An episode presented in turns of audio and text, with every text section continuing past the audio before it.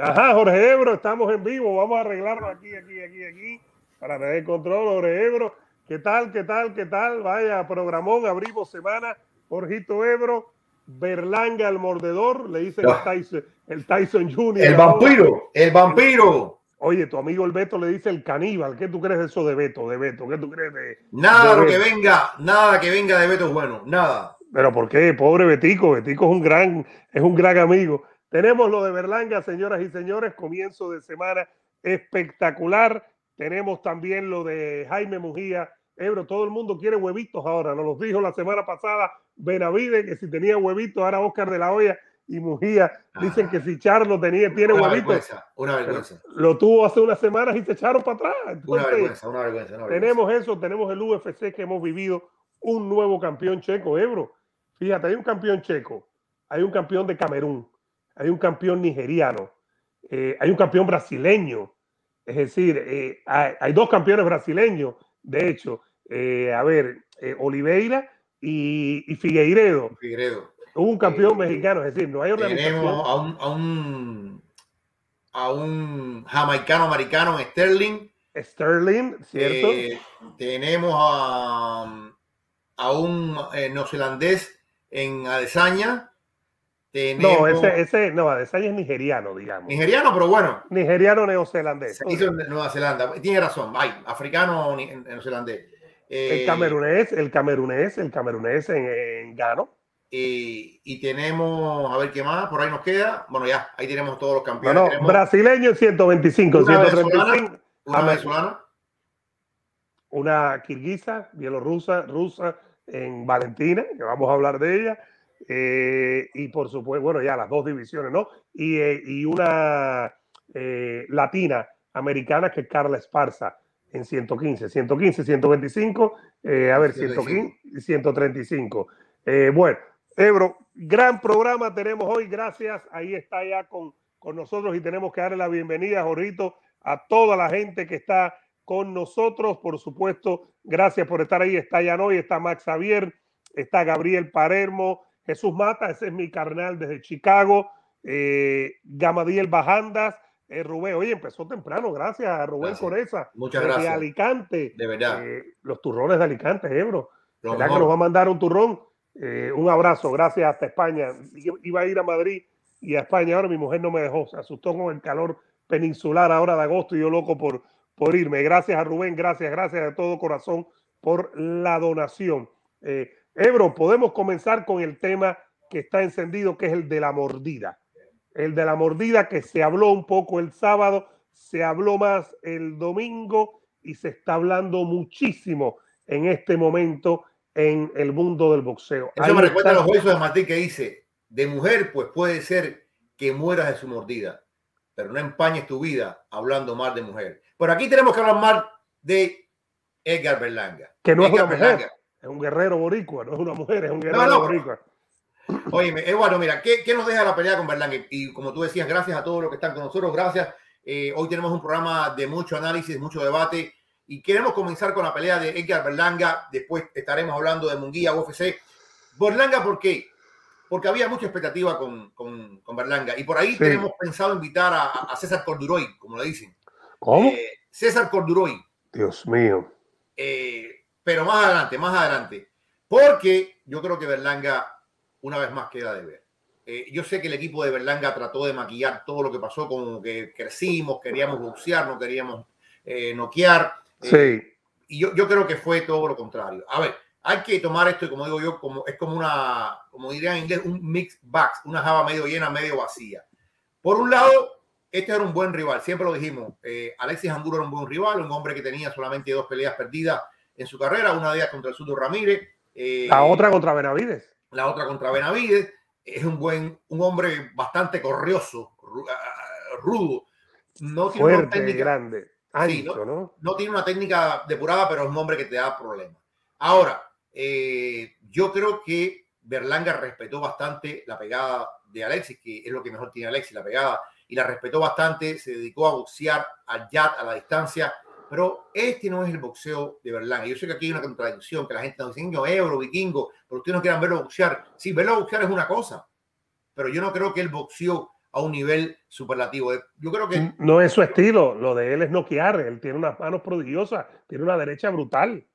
Yo creo que la pelea fue bastante aburrida, hay que decirlo así. Una pelea no fue, no fue vistosa. Lo que pasa es que el público boricua que estuvo ahí era un público que estaba de fiesta y estaba, eh, iba a aplaudir cualquier cosa. Pero eh, sí, viéndolo en el televisor, viéndolo desde la casa, de verdad que costaba trabajo eh, emocionarse con la pelea. Eso es por un lado. Lo otro es la, famosa mordida. La famosa mordida que la gente me dice, Euro, pero no mordió, hizo el intento. Hizo... Yo me quedo con que, primero, si es un intento, fue un intento bastante alargado, un intento que estuvo, si no le presentó los dientes, no me hablen, porque yo sí creo que quiso morder. Que haya mordido o no, ya eso es cuestión eh, de otra cosa, pero yo sí creo que quiso morder y creo que... Yo sí creo que intentó morder, que sí, que abrió y se rió en el cuello. Yo sí creo que ahí está. Tenemos otra foto por ahí que vamos a poner en unos minutos. ¿eh? En la otra foto se ve más evidente, Eduardo. Más evidente. Eh, yo creo que él se deja ganar por eh, los sentimientos, las emociones, no piensa bien. Después del combate, él hace una especie de analogía con lo que pasó entre Evander Holyfield y Mike Tyson y lo hace de forma jocosa. y empeora, empeora la cosa. Y empeora la cosa. Alguien de Top Rank, evidentemente, o alguien de su entorno, alguien que sabe de boxeo, le llama la atención. Y ayer, aquí, aquí, brother, si esto, no, si esto, si esto es un intento, es una mordida, yo creo que estamos hablando de más aquí. Oye, eh, saludos a Ariel, Ariel Bae, desde Miami, que siempre está con nosotros. Ese es el que dice que lleva las cajitas tuyas. ¿Te acuerdas? Que está un abrazote de Ariel va ahí trabajando duro con FedEx, ganando dinero y viendo. Ese es mi brother. Un abrazo, eh, un abrazo grande, hermano, un abrazo grande. Eduardo, eh, ya no vale la pena pensar que si fue un intento o si fue una mordida. Aquí está. Aquí está eh, evidentemente lo que vimos y lo que pasó y lo que creemos que pasó en este combate y que él ayer en horas de mediodía veíamos un tweet donde él se disculpaba y se disculpaba por la mordida y se disculpaba por la analogía que hizo con Mike Tyson. No hay nada risible en todo esto, no hay nada cómico en todo esto. Eh, yo entiendo que mucha gente puede tomarlo a la ligera, pero no es para tomarlo a la ligera. Él tiene suerte. Él tiene suerte que el árbitro está del otro lado.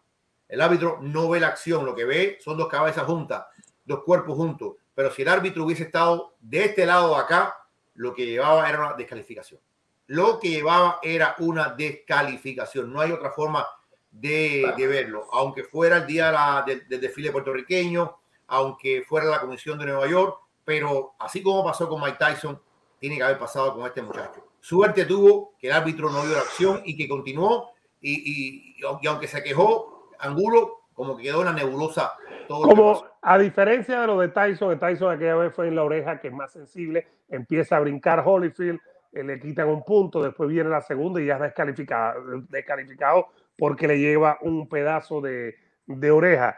Yo creo que habría que ver con la Comisión Atlética del Estado de Nueva York. Si Angulo pone la, la, la reclamación, no creo que lo vaya a hacer, pero habría que ver si la Comisión Atlética del Estado de Nueva York decide hacer algo, ¿no? Porque aquí hay una prueba más que evidente de que Berlanga mordió, de que Berlanga cometió una agresión.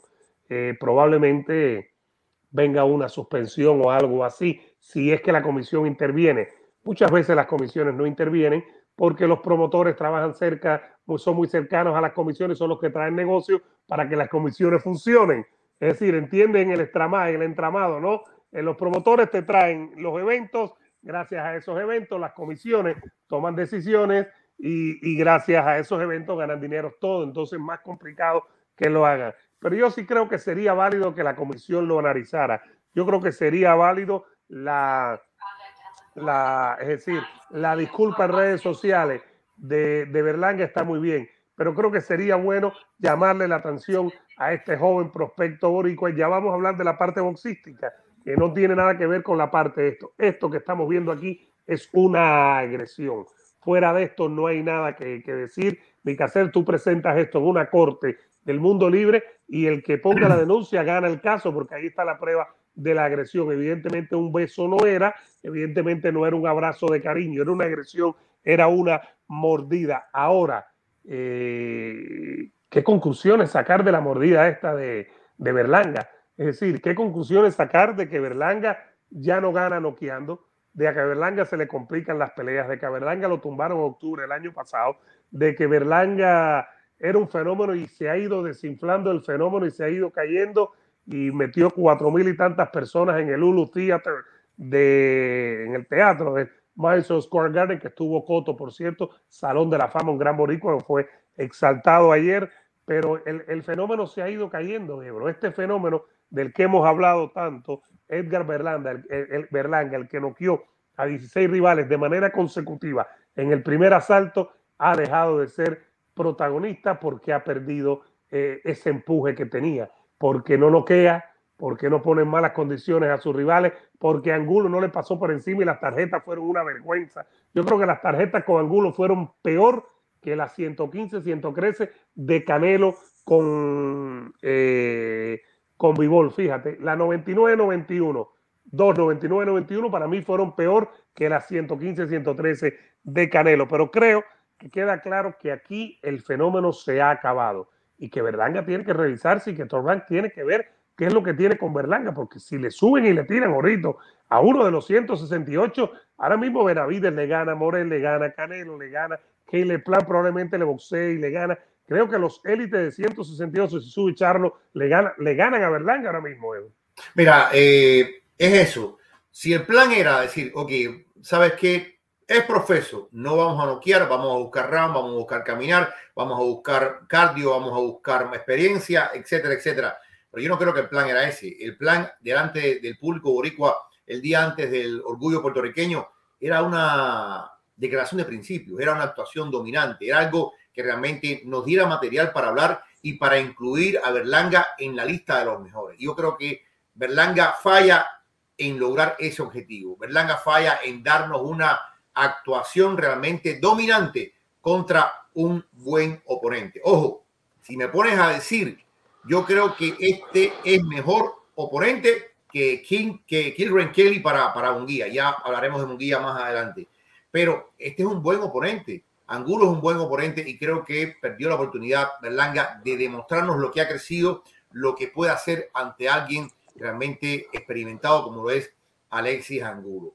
Yo no sé cuánto más pueda crecer eh, Berlanga.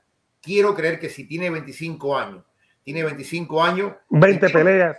Y tiene un problema, tiene un problema Berlanga, que no sé qué es el problema que a mí me preocupa tanto, que es que Top Rank no tiene muchos oponentes para darle a Berlanga. No tiene muchos oponentes para darle a Berlanga, si es que se van a contentar con buscar rivales fuera de PBC. Rivales fuera de PBC puede que no encuentren como encuentran, por ejemplo, para Munguía en Europa, en algún lugar de Asia, no sé. Pero los mejores están del otro lado. Así que Vamos a ver por dónde va la carrera de eh, Edgar Berlanga a partir de ahora. No es un 168 grande como Morel, como Benavides, que tú digas, puede saltar a 175 y ahí Rank puede hacer algo. No, no es que no lo vaya a hacer, pero no es, es un 168 bien natural, porque es delgado. Es un, a diferencia de Morel, que se ha puesto muy fuerte, o de Benavides, que es más ancho, es un 168 delgado, Ebro. Entonces, las 175 ahora mismo están fuera de discusión, me parece a mí. Ahora, eh, lo, que pasa con lo que pasa con cómo ha cambiado la, lectura que hacíamos de Berlanga. Berlanga, hasta el momento que él tiene los 16 knockouts en el primer asalto, oye, nos parecía un monstruo, nos parecía claro. Y tú decías, puede ser más grande, puede ser más chico, puede ser más ancho, puede ser lo que quiera. Es un hombre con poder natural. es un hombre que lo tiene todavía lo tiene todavía. El tema es que cuando tú enfrentas a un boxeador que es estilista, que sabe boxear, que te va a girar, ya el poder es relativo. Está ahí, pero tienes que encontrar al hombre. Por eso digo que Alexis era perfecto para él, porque Alexis es un buen guerrero, pero Alexis es un hombre, como se dice por ahí, flat footed, de pie plano, es un hombre que no se mueve mucho, es un hombre que está plantado, es un hombre que yo creo que era perfecto para Berlanga Nokia. Y, y no es que Berlanga le dio y no se cayera, no es que el tipo tiene una resistencia, tú digas, bueno, es que le dio con todo a, Angulo, por cierto, saludo a Pedro Díaz y a Despaine que estuvieron en la esquina, no es que le dio con duro a Angulo y digamos, no, es que le pasó por encima y Angulo lo aguantó todo, no, no, sin dejar de reconocer que Angulo no hizo el peso, que se hizo el loco, que pagó una parte por no hacer el peso y sí cumplió el sábado con el peso que no podía pasarse después de que quedaran en acuerdo por no haber cumplido con la báscula el día antes de la pelea. Pero creo que, que ahora mismo, antes de meternos en Mujía, que el tren de, de Berlanga se ha descarrilado, que Berlanga se ha convertido en un globo desinflado, que Berlanga ahora mismo, Ebro, los cuatro mil y tantos que fueron a verlo el sábado al Hulu Theater del Madison. Ahí caben 4.500, bueno, si no me equivoco. Sí, en Nueva York. Ahí estuvimos nosotros para una pelea de, de Gamboa, si no me equivoco. Sí, sí, y, bueno, y del borico aquel de que está preso. De, Juan Manuel López. No, no, del que está preso, del que está preso, del que está preso. Ah, el, diamante Verdejo. De Verdejo, que después lo entrevistamos tú y yo.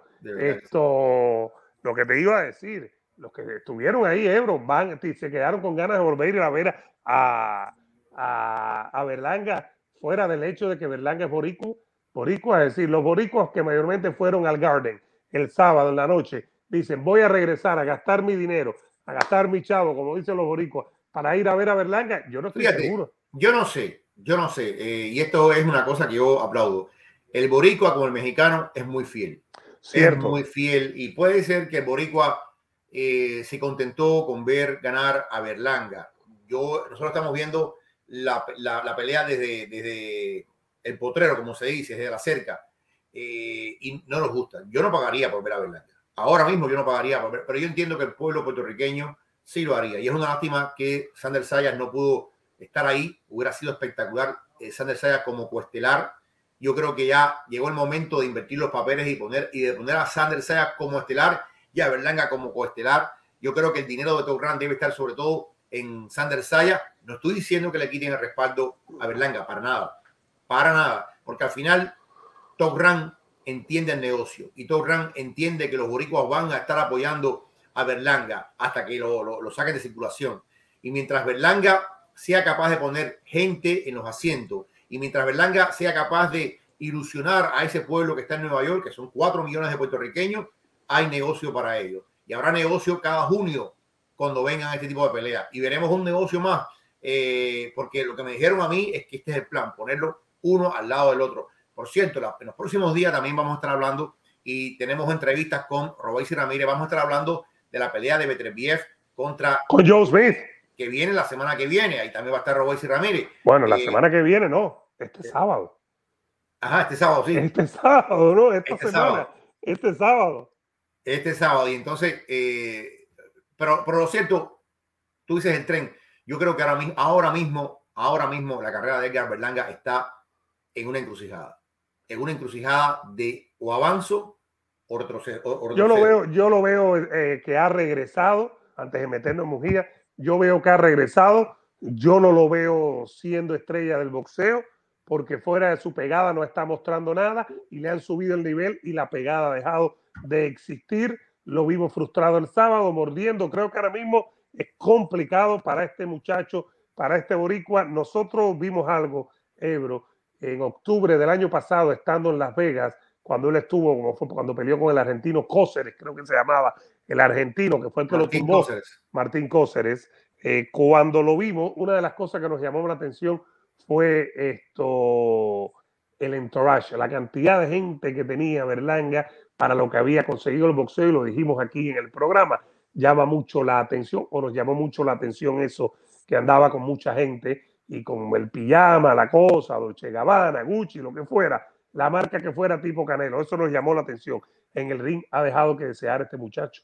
En el ring, antes de meternos en Mujía y sigan dándole like al video, por favor, denle like al video para que YouTube sepa que ustedes están aquí y que nosotros estamos aquí con ustedes, pero denle like al video es la única manera que YouTube se, entera, que ustedes le den like al video, que se suscriban, Cerebro los Deportes, Eduardo Martel, el vikingo, y que active la campana, pero den like al video, porque además este martes todo parece indicar que va a estar con nosotros David Morel Jr. Y va a hablar de Benavides. Queremos tenerlo.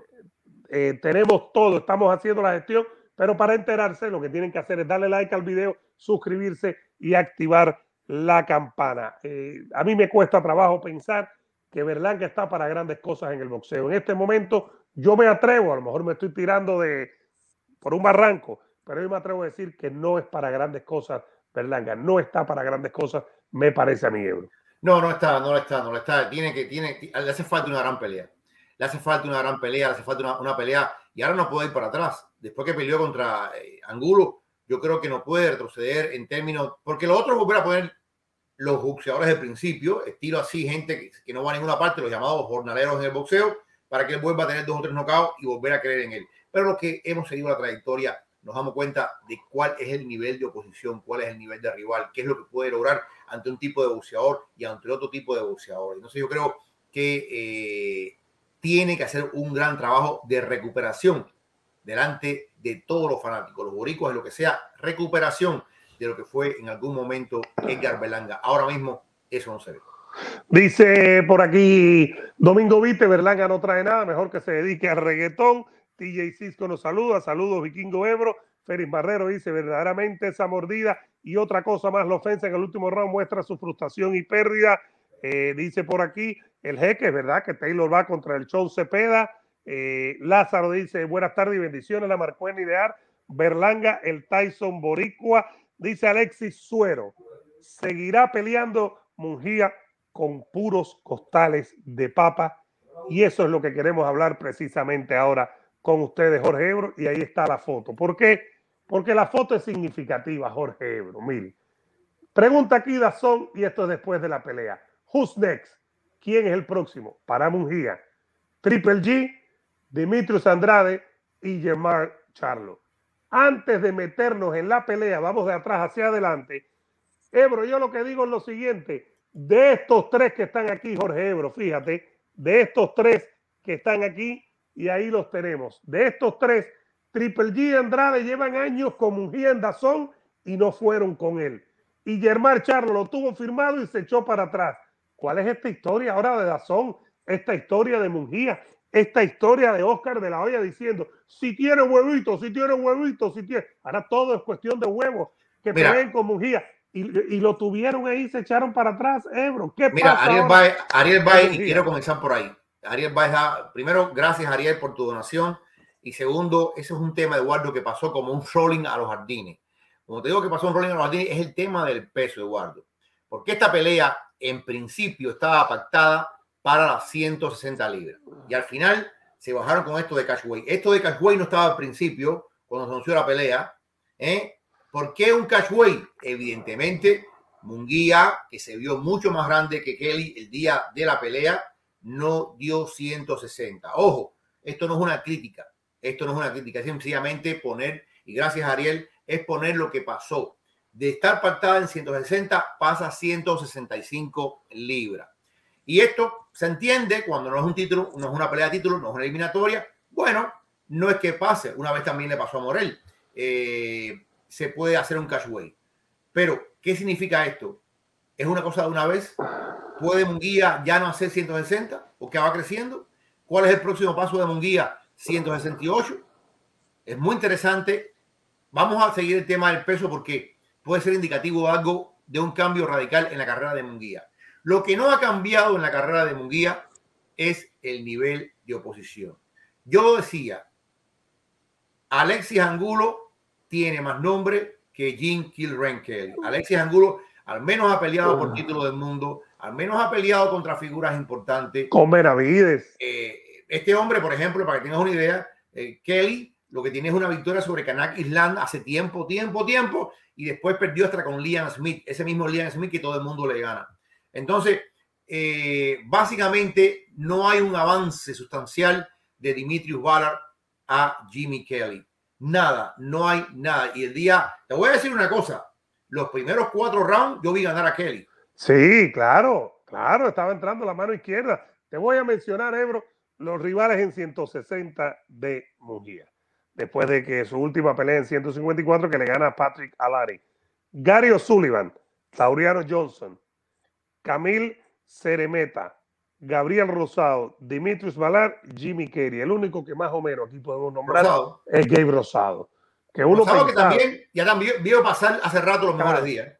Pero en este, en este trayecto, en este espacio, en este marco de tiempo, que Mujía peleó con O'Sullivan, Tauriano Johnson, Ceremeta, Rosado, Valar y ahora Jim Kelly, dejó pasar la eliminatoria con Dereviachenko, ¿te acuerdas de esa eliminatoria que estaba pautada, que entonces después vino Adame, el dominicano, y le gana a Dereviachenko. La dejó, la dejó pasar para ir con Valar en Tijuana. dejó pasar la Dalín Canuli, que no la quiso ni oler, se fue hacia un lado en 160 libras, una eliminatoria que estuvo ordenada. Oye, que la, Canuli lució. Claro, la dejó pasar y tenía firmada la pelea, señoras y señores, con Germán Charlo. No, no, y, la de, y la de Adames, ¿no? ¿Lo, mencionaste ya? No, no, con Adames, no, no, con Adames la dejó pasar después de que Adames le gana a Dereviachenko. Adames no lo llamaron ni nada, pero la de Charlo la tenían acordada por el título de Charlo. En PBC eh, le iban a pagar muy bien, dijo que está hecha el 90%, ya lo tenemos hecho, esto no se ha caído, bla, bla, bla, y la dejaron caer. Tú sabes que esa, ah.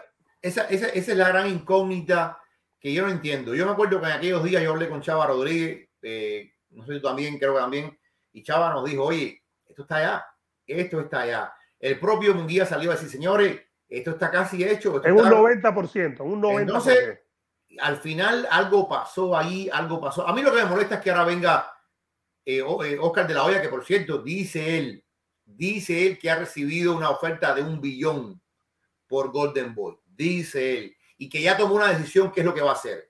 No dijo si va a vender o se va a quedar. Eh, yo no creo que, que, Golden Boy cueste mil millones, pero bueno, vamos a escuchar, vamos a esperar qué es lo que, si es verdad o es una mentirilla de, de Oscar de la Hoya. Pero a mí lo que me molesta es que Oscar de la Hoya es que dice, bueno, que Charlo tenga un par de huevos y que, eh, ah, bueno, espérate, espérate, espérate, espérate, porque una cosa, una cosa es que tú digas que aquí eres un cobarde y otra cosa que ese cobarde ya te dio un chance de pelear contigo y, te, y aquí estoy, firmó su parte, dijo, estamos listos, vamos a PBC por mi título de la 160. Porque yo estoy seguro, ahí no se llegó un acuerdo, yo, a ver, puede ser que PBC le diga a ellos, mira, eh, Dazón, los derechos para Estados Unidos son míos. Los derechos para Estados Unidos son totalmente míos. Yo estoy seguro, Eduardo, que, que, que Dazón podía haber negociado derechos en Europa. Eh, Dazón, dijo que no estaba ni negociando porque no le interesaba compartir esa pelea. Dazón lo dijo, lo recuerdo, digo, Dazón lo dijo, no, no, no, nosotros no queremos hacer una, una cotransmisión donde compartamos, no, Dazón dijo, no, nosotros no entramos en esta negociación. Pero ahí tenía la oportunidad dorada este señor Jaime Mungía de pelear con el que está en el medio, con Gemar Chano por el título del Consejo Mundial del Boxeo de las 160 libras. Y se echaron para atrás. Y ahora sale Oscar de la Hoya que no dice nada, últimamente no dice nada como promotor que tenga sentido, Ebro. Oscar de la Hoya no dice nada últimamente como promotor que tenga sentido y me parece que, hay, que, que hay que informarlo y que decirlo. Y dice, Charlo, si tienes huevo, te vamos arriba, afirma la pelea, pero ¿de qué estás hablando, hombre? Si Charlo te tenía el contrato y te echaste para atrás, ¿por qué no fueron por, por Triple G? ¿Por qué no fueron por Andrade, que tiene uno de los títulos de las 160? Entonces dejen de engañar al público, al público del boxeo, no se le puede engañar. Nos pregunta Miguel Oro, Ebro, ¿tú crees que el terrible Morales le hace daño a Munguía? Digo, no, el terrible Morales no tiene nada que ver con esto. no, él es el entrenador. esto es un tema totalmente promocional. A ver, vamos a estar aquí. Munguía ha hecho lo que tiene que hacer. Le han puesto un cierto nivel de posición y lo ha barrido. Munguía no es, no es Berlanga. Munguía ha lucido bien. Munguía, a, ver, y, yo con esto, porque esto tiene varias aristas. Munguía, para mí, pierde los primeros cuatro rounds. Los pierde. Pero en el quinto round todo se acaba, ¿verdad? Todo empieza con un gancho y empieza a tumbarlo, lo tumbó como 17 veces. Pero eso es parte del boxeo. Parte del boxeo es que un oponente eh, le cuesta más trabajo a veces hacer una lectura de lo que trae el rival, hasta que ya lo, lo, lo, lee bien, lo lee bien y sobre todo lee el tema del poder. Esa es una cosa importante. Lee el tema del poder de Kelly. Se da cuenta que Kelly no lo mantiene honesto, no lo mantiene. Kelly no tiene el poder para mantenerlo a larga, a, como si lo tiene Angulo con Berlanga. ¿Entiende? Entonces, entonces, cuando Berlanga siente el poeta Angulo, ahí estoy aquí, que si estoy utilizando el jack, que si no sé qué. Cuando Munguía se da cuenta que él no pega ni sello, arriba del lío, como se dice, y ahí se acaba todo. Pero eso es parte del boxeo. Yo creo que a Munguía le toma un tiempo hacer la lectura, pero cuando la hace, lo acaba como tiene que acabar. Y, lo acaba como se espera que se acabe, con un nocao técnico. Entonces, yo creo que, es diferente el caso de Munguía al caso de Berlanga. yo sí creo a ver, no es que Berlanga tenga cero talento, sí tiene talento, no, no vamos a ser tampoco aquí eh, tan catedrático. Berlanga tiene un talento, pero yo creo que Munguía tiene más talento que Berlanga. Lo digo y ya fue campeón. Ya fue campeón en 154. y tiene 40, y tiene 40 peleas contra 20. 40 contra 20. A, lo mejor es idea mía. A lo mejor es idea mía. Berlanga tiene poder. Eso es innegable. Tiene, ustedes ponen 16 bultos, pero usted derribó 16 bultos. Eso, eso no, no se puede negar. Pero yo siento, Eduardo, que en términos de hacer daño, Munguía tiene más poder que, que Berlanga. En comparación con sus pesos. Yo creo que Munguía tiene una forma de tirar los ganchos, una forma de tirar la derecha más depurada que Berlanga. De verdad el, que sí. el gancho de izquierda que tira, tanto al cuerpo como a la cara, muy a lo mexicano, muy a lo mexicano, es un gancho para hacer daño. Muy a lo mexicano. Esa es una verdad. Entonces, y, tra y trabaja en el mismo golpe dos veces eso de tirar abajo y arriba, Ebro. Ahora, fíjate, fíjate, fíjate qué interesante. Porque yo sí creo que a diferencia de Berlanga, que no tiene un rivales en el horizonte dentro de Torran, yo sí creo que Munguía tiene cosas que puedan venir. Por ejemplo, por ejemplo, ¿qué va a hacer Demetrius Andrade? Se va a quedar en supermediano, va a defender su faja en 160. Claro. En algún, en algún momento, Demetrius Andrade va a tener que decidir qué es lo que va a hacer. Otro ejemplo, Gennady Golovkin. Todos sabemos que Gennady Golovkin va a pelear contra Canelo en septiembre. Pero es por los títulos de Canelo en 168, Este, no sus a- títulos a- ahí es donde voy, ahí es donde voy. Si gana Canelo, lo más probable es que tiene dos caminos. O me retiro con los dineros que voy a ganar y con el dinero que ya gané este año, empezando con Murata, o bajo nuevamente a mi división natural, que son las 160, y defiendo mi faja de 160. Entonces ahí la famosa pelea que queríamos de ver de Golovkin y Munguía tiene un chance de darse. Yo creo que como está todavía dentro de Dazón, hay un chance con Demetrius Andrade, hay un chance contra Golovkin. eh, no sé, hay siempre chances, por ejemplo, con gente que pueda estar en Inglaterra, que pueda traer eh, Eddie Hearn para, para, para él. Yo creo que tiene más chance Munguía de encontrar buenos rivales que eh, Berlanga. Pero el chance es una cosa, la realidad es otra. Y lo que estamos viendo es que eh, no vale después de esto decir, oye, Charlo, oye, fulano, oye, Mengano. No, no, no. Vamos a negociar. Que nos tomen por bobos, que nos tomen por bobos, porque ahí le pusimos la foto y quiero que la veamos bien para que todo el mundo saque sus propias conclusiones. Ya vamos a ver a Russo Miranda haciéndole el análisis de las dos peleas y ya viene por ahí Carlitos Santa Cruz de MMA Adicto, nuestro hermano de colombiano, parte de la familia de este programa. Esto no nos tomen por tontos, Oscar de la Hoya. Oye, Y a- ojo con y a- esto. Ojo con esto, porque Alin Canuli es parte de, de, de, de Top Rank también. Sí, pero no, no Mujía, Mujía es de Golden Boy, acuérdate. No, no, pero por eso te digo, algún día tal vez Alin Canuli pueda pelear con Berlanga. Tal Pero vez. Berlanga está en 168, Alincanuli está en 160. Pero este muchacho va, va a crecer, me están diciendo. Puede ser. Ahora, lo que decimos es, y ya vamos a llegar a 300 personas, por favor, sigan dándole like al video. Un likecito, deditos arriba como le gusta a Ebro, por favor. Deditos arriba para que YouTube sepa que aquí estamos nosotros. Es la manera que YouTube se entera que estamos aquí. Si ustedes, por favor, le dan like al video, después se suscriben, activen la campana. Que no nos tomen por tontos, Ebro. Y ya viene el ruso Miranda. Que no nos tomen por tontos y que diga Oscar de la Hoya, Charlo, si tienes huevo, acepta la pelea, Charlo. No, si a Charlo lo tuviste ahí, te echaste para atrás, Oscar de la Hoya. Pero además se lo preguntaron a Fernando Beltrán de Sanfer.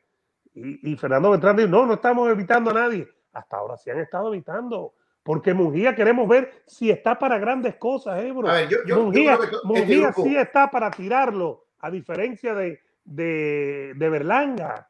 Fíjate, este grupo, yo no estoy tan, tan molesto. Yo me voy a poner molesto si continúa, pero yo siento, eh, tenemos un talento joven tan grande. eh, 24 años Morel, 25 años Berlanga, 25 años Munguía, eh, 25 años Benavide. Fíjate todo esto, Eduardo, cuánto talento joven eh, tenemos en esta. Alin Canuli tiene también 20 y pico años contigo. En divisiones muy pegadas, 60 y divisiones. 68. Yo, yo sí, ok, ¿sabes qué? Te voy a dar un pase de cortesía. Con lo que hemos visto, y parte de cortesía incluye a todo el mundo, incluye a Berlanga, incluye a, a- a Morel, porque creo que Morel no aguanta a otro Henderson más, porque no creo que eh, Benavides aguante otro Lemieux más. Yo creo que ya llegó el momento de hacer los cruces, hacer los cruces para hacer realmente un momento inolvidable en una división que nunca fue nada del otro mundo. Así que eh, de ahora en adelante sí vamos a estar muy molestos si seguimos hablando y hablando y hablando y no se dan las cosas. Al menos ya hemos visto, por ejemplo, criticamos muchas cosas del peso ligero, pero ya empezamos a ver peleas importantes en el peso ligero. Peleas que realmente... Eh, Heini Cambosos, Heini Cambosos. Cambosos. Y el que gane, si no hay revancha o si hay revancha, el que gane la revancha debe ir con Lomachenko. Y para todo parece indicar, según tú, yo no estoy tan seguro, tengo mis dudas, eh, que Gerbonta podría ir a fines de año con Ryan García. A ver, ese es un plan inicial, ese es un plan inicial y eso eh, lo hemos comentado aquí con Renato Bermúdez, con Chava, eh, que el plan se pueda descargar por el camino. Oh, claro que sí, el boxeo está lleno de trampas, no mediáticas, trampas mercantiles y trampas de televisoras y trampas de 20 mil cosas. Pero el plan es que eh, Gerbonta espere ahora por Ryan García, si Ryan García le gana a Fortuna y entonces hacer un gran, gran, gran, gran pay-per-view en noviembre, diciembre. Pero bueno. Eh, antes de ver al ruso, mira lo que dice Eddie Asís. Vikingo está muy original. Perdón, el nombre de tu canal. No se puede jugar boxeo con Eduardo Martínez. dice Milton, Alin es un boxeador que me encanta. Le tengo mucha confianza. Eh, dice Fernando Abnal, les pregunto qué pelea le gusta más a la gente, Mujía Charlo o Spence, no, Spence Crawford. Spence Crawford. es la pelea más grande boxísticamente hablando que hay ahora mismo. Spence Crawford, ojalá que octubre sea la fecha que están diciendo y ojalá que octubre sea la fecha que se dé este combate. Dice Domingo, viste o viste, Mujía está esperando que Andrade eh, deje el título, entonces saldrá corriendo a buscarlo con otro rival blandito me lo pregunta. Y dice por aquí de Cuban Guy, ese paisano tuyo, Ebro. Adames también le pasa el trapo a Mungía. José dice, Berlanga se vio muy mal los jueces más mal. Peor, hay que llevarlo al laboratorio y chequear qué pasa con él. Y Milton dice, al Incanuli es como el rasmono del boxeo. Bueno, bueno que pelea, pelea fin de semana. Ya. Vamos a ver qué dice el ruso para meternos en MMA. Sigan dándole like al video. Viene Carlito Santa Cruz de MMA Adicto, parte de la familia lo que dice Aleimi Tejada, dice, Ebro nunca se pone bravo con nada, el cura, el padre Ebro, una vez se vistió eh, de, sacerdote, eh, de monje franciscano, eh, dice Eddie Asís, estoy disfrutando del live del canal del Café Deportivo de Jorge Ebro. ¿Qué es esto, Ebro? El Café Deportivo. Yo no sé cómo, cómo tú andas con el tipo ese que es un traidor, que, que, que, planifica sus lives junto con nosotros. no, él hace premier, Ebro. No importa. fragmenta la audiencia. Fragmenta la audiencia. Dice José, la gente critica más a Mujía que a Spencer y Crawford. Spencer no hay que criticarle nada. Y Crawford va a pelear ahora con, con Spencer. Así que todas las críticas se tienen que acabar. Aquí no podemos eh, decir otra cosa. Dice Said Vikingo, aunque Ebro prefiera que cobra dinerito, su carnal, para mí tú eres el libra por libra. Gracias, mi hermano. Ebro, Ebro es así. Ebro es muy, muy leal a su carnal. Dice Fernando, Mujía y Charlo tienen público, los dos vendería más Spencer Crawford. Spencer es el único que vende. No, no, Mujía y Charlo no venden más que Spencer Crawford. Spencer Crawford mete 50, 60 mil personas en el ATT Stadium de Dallas, me parece a mí. No, no, si, si Spence, si Spence con, con Ugas metieron 37 mil, yo creo que Spence Crawford mete 50, 60 mil personas, fíjate, Un abrazo al boricua José Rivera desde Buffalo, Nueva York. Ese es mi brother, ese bendito nene, lo queremos mucho. Sigan dándole like al video, suscríbanse, pero denle un like primero. El ruso Miranda, Ebro. Vamos a poner aquí al ruso Miranda, vamos a ver si el video se puede ver. Lo tenemos aquí. ¿Es este el ruso? ¿Cuál de los dos es? Buena pregunta. Imagínate tú. Ah, esta, esta. Aquí está, vamos a ver. Feliz domingo, mi gente, feliz domingo. Ruso Miranda por acá un pequeño breve análisis a las dos peleas que vimos de boxeo ayer. Y después vendremos con otro videito del UFC, espectacular el UFC ayer, peleas de gran magnitud. Señores, vamos eh, a empezar con Jaime Munguía. Jaime Munguía, el mexicano, una pelea muy difícil contra el experimentado peleador inglés Jimmy Kelly. Jimmy Kelly es un peleador que la mayoría de su, carrera la ha hecho del otro lado del charco cruzó y iba ganando cuatro rounds contra Munguía, un peleador que se mueve mucho, escurridizo, se sabe utilizar los laterales. Y por ahí el mexicano tuvo que ir ajustando mucho. Me ha gustado lo que vi en Munguía esta, otra, esta última pelea. Se ve el trabajo del gran Eri Morales, el terrible Eri Morales. Un gran saludo para él, ya que tuve el gusto de conocerlo y estar mucho tiempo con él allá en Tijuana. Estaba en San Diego brincado y lo, y lo veía mucho a Eri Morales entrenar allá en Tijuana. Gran entrenador, gran persona y una leyenda del boxeo mexicano. Señores, Munguía se le puede decir que los rivales no son los mejores. Y claro que no son los mejores. Tiene ya 39 peleas, ya tiene ahora que dar el salto ese que todos queremos que dé Ayer las 168 libras hizo un poco mejor, posiblemente una mejor pelea que he visto yo haciendo los ajustes, no, no eh, desesperándose tanto. Y ojo, y la defensa fue mucho mejor que peleas previas que hemos visto de él. Eh, ojalá podamos decir lo mismo del, otro lado, en Nueva York, de Berlanga. No acaba de arrancar. O si arrancó, se quedó, o se quedó sin gasolina porque la gasolina está a 5 dólares, está tan cara que Berlanga no quiere ni salir a arrancar.